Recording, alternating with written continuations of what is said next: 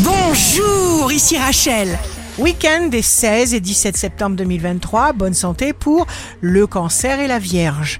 Vous aurez une force titanesque, inaltérable, de quoi soulever des montagnes, faites ce que vous sentez.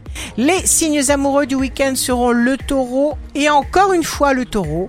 Longues explications, longues discussions, vous finirez par obtenir exactement ce que vous espériez. Les signes forts du week-end seront le Sagittaire et les Gémeaux. Seul le bon côté des choses prédomine. Si vous en avez l'intention, vous connaîtrez de superbes réussites sur tous les plans. Ici Rachel.